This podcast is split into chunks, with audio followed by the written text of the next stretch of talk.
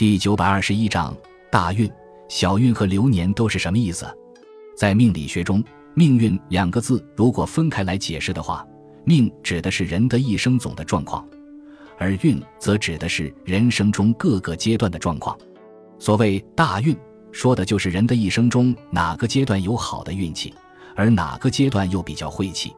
确定大运，首先要算出起运的岁数，计算依据是凡天干逢甲。丙戊庚壬等阳年出生的男性和天干逢乙丁己辛癸等阴年出生的女性，从本人生日的那天起顺数到下一个节为止。二十四节气中的立春、惊蛰、清明、立夏等居于单数位的称为节气，简称节；居于双数位的雨水、春分、谷雨、小满等称为中气，简称气。相应地。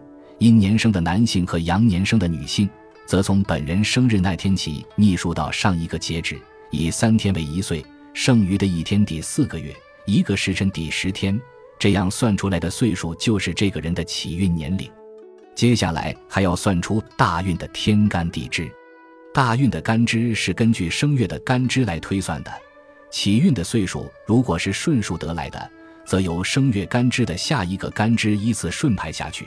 反之，就从生月干支的上一个干支依次逆推上去。大运的每个干支各管五年吉凶。看天干时可结合的支一起分析；看地支时，因为天干所管的五年已经过去，就可以单独分析。举例来说，一个人六岁起运，生月是辛丑，又是顺数，那么大运的干支依次就是壬寅、癸卯、甲辰、乙巳、丙午。六至十五岁这十年中的大运就是壬寅，十六至二十五岁的大运就是癸卯。从起运开始，第一个五年的大运情况要根据壬寅这两个字来分析，而十一至十五岁之间就可以只凭借寅这个地支来分析了。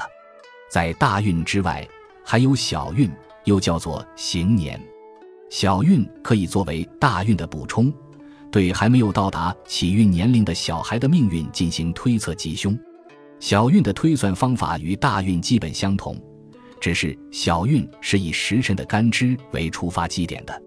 当人的年龄进入大运之后，依然可以参照小运来对命运进行测算，这样可以对大运起到一个修正的作用。所谓流年，指的就是一个人去算命的那一年。流年与八字本身无关。但是在算命的时候，常常将流年与八字结合起来进行分析。